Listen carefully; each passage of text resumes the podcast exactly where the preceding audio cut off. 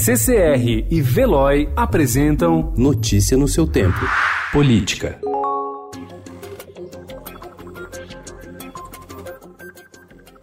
A criação da figura do juiz de garantias provocou divergências no legislativo e no judiciário. Integrantes do grupo de trabalho da Câmara, que incluíram a proposta no chamado pacote anticrime, elaborado pelo ministro da Justiça e Segurança Pública Sérgio Moro, discordam sobre se a regra já valerá para casos em andamento ou apenas para as novas apurações. Para dois ministros do Supremo Tribunal Federal, a aplicação da medida só deve valer para futuros inquéritos. Entre os pontos ainda não esclarecidos, estabelecidos estão como vai se dar a execução da medida, se o dispositivo atinge instâncias como o Superior Tribunal de Justiça e o Supremo e ainda alcançará investigações em tramitação, como o caso Fabrício Queiroz, que atinge o senador Flávio Bolsonaro.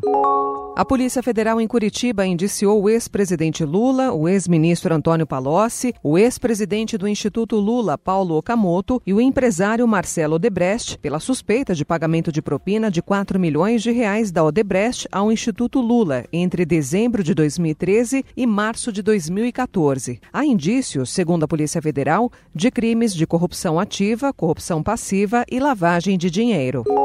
Em 2019, o Congresso derrubou 30% dos vetos assinados pelo presidente Jair Bolsonaro. Se esse rito se mantiver, o volume de derrotas caminha para um recorde. Em números absolutos, em seu primeiro ano de mandato, o presidente já supera a quantidade de vetos que caíram na integralidade dos governos de Fernando Henrique Cardoso, Luiz Inácio Lula da Silva e Dilma Rousseff, segundo dados levantados pelo Estadão. Notícia no seu tempo. Oferecimento CCR e Veloy.